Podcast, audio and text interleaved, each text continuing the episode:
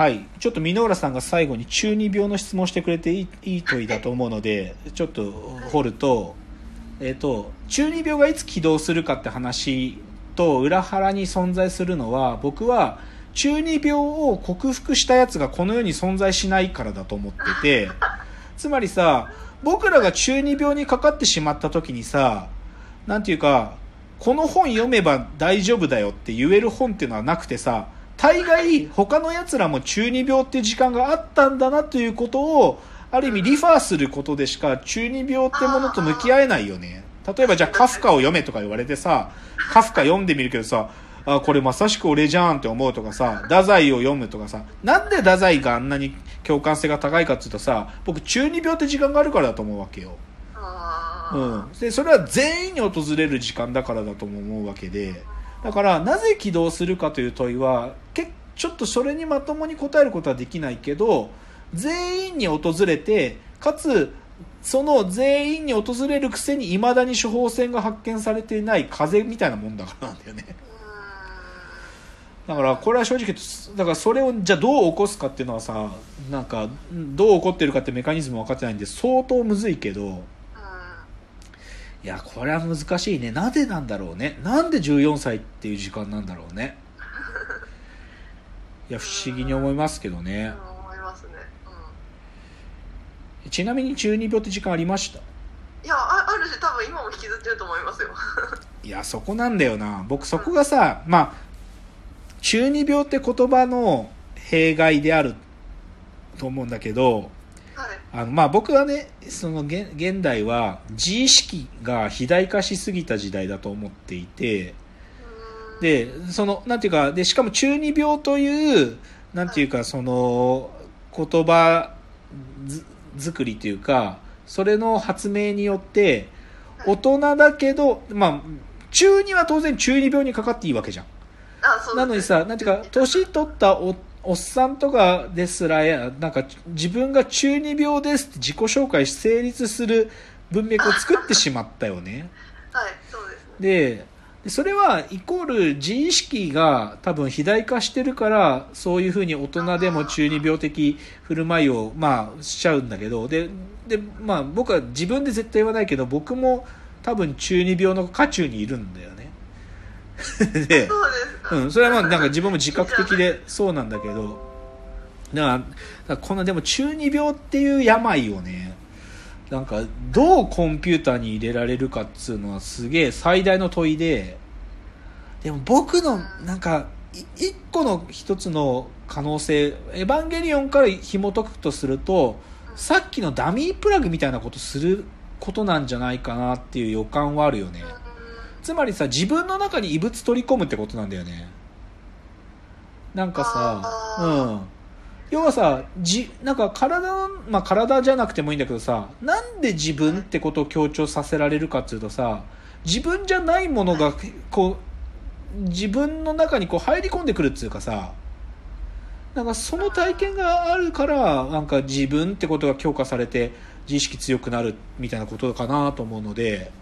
ひょっとするとまあちょっとだからまあ中二病っつうのがどう再現されるかっていうことだと僕は思ってるんで、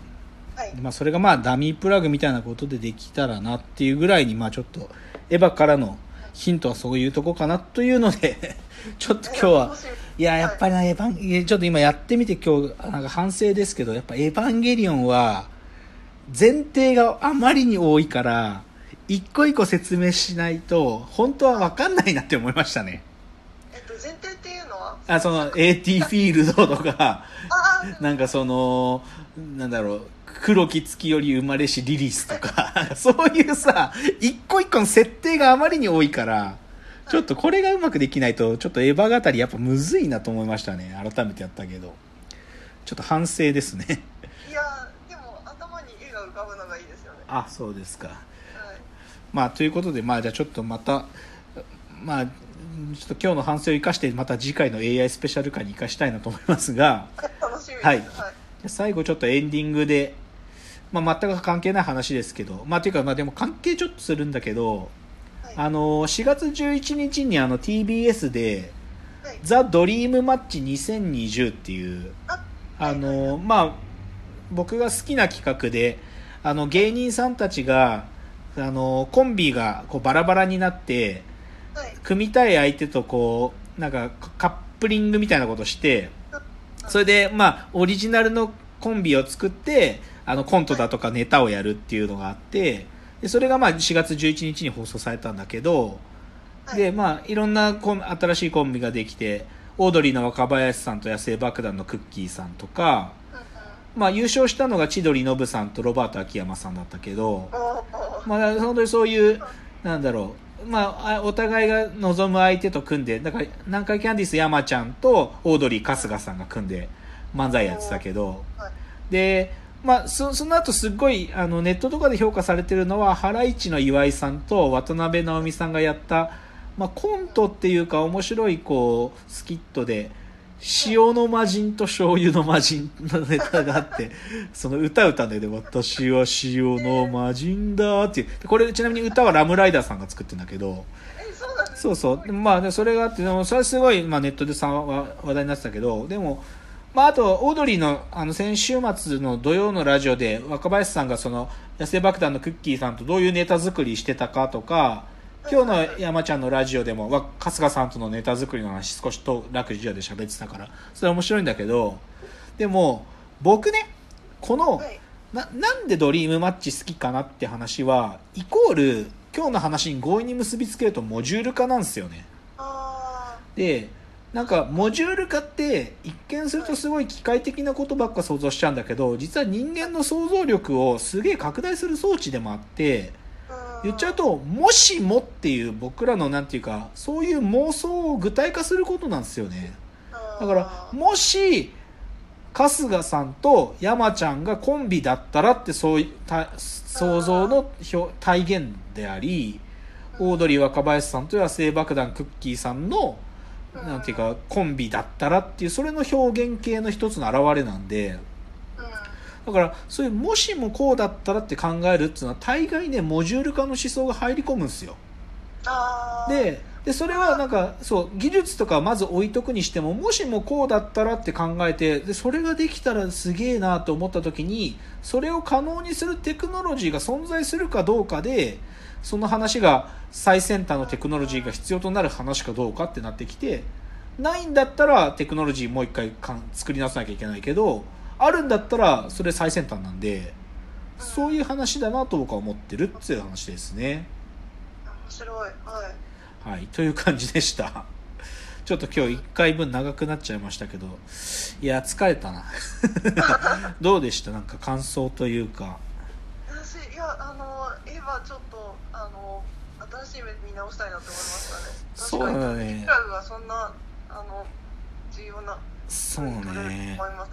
まあ、エヴァね、ネットフリックスで、まあ今言ったテレビ版26話も映画版も全部ネットフリックスで見れるんで、だそのえエントリープラグシステムだよね、ダミープラグ。でさ、あ、だからさっき僕言ったけどさ、あそこにさ、はい。あの、こう、い一時停止とか押すと、はい。そのダミープラグに書いてある文字が読めてさ、なんて書いてあるかわかるんだよね。いや、ででそれいろいろ書いてあるので、まあ、最初の頃はダミープラグ打っちゃうとか書いてないんだけどさ、その映画版でエヴァシリーズっていうあの、ゼーレが用意した9体のエヴァシリーズがあって、そこにダミープラグがシューって収納されるシーン、一時停止すると、渚薫って書いてあるんだよね。であ、で、なんかさ、エヴァンゲリオンってまさしく弦楽的でさ、本当になんていうかそういう、なんか、もう、ネタの宝庫だからさ、うん改めて年取って大人になって一時停止しながら一個一個見ると、あ、こんなこと書いてあったんかっていうさ、そういうのがもうやたらと出てくるからね。面白いですね、うんだってそれこそその作られた当時からもうだってゼゼロ世代10世代で30年そうだよね。もう30年だよ。すごいよね。どんだけ引っ張るんだ。しかも2020で今になって再かようやく完結だって言ってながら。ちなみに僕はですね、新劇場版のエヴァ9、はいジョハ9の9、はい。今まで5回、あの、見ようと思って見てますけど、毎回40分ぐらいで寝、寝ますね。最後まで見切れたことがないよ、エヴァ9は。つまんないから。え？いやもう全くわかんないもうね頭がついていかないし疲れるし眠くなる。あだからちょっと本当に新エヴァが始まる前までなんとかエヴァ9を見極え最後まで見極えといけないなと思ってて。っていう感じですかね。はいすいません。ちょっと今日はなかなかむ変な込み入った話にお付き合いいただきましたありがとうございました。ありがとうございます。はいじゃあちょっとまた、えーご意見ご感想特になんか今日のは分かりづらかったというあのご指摘いただいたらですねもう少し丁寧に整理した回もやりたいなと思いますので、えーご意見やご感想ぜひお送りいただけると嬉しいです。では、えーお別れのお時間がやってまいりました。わーわー言うております。お時間です。さよなら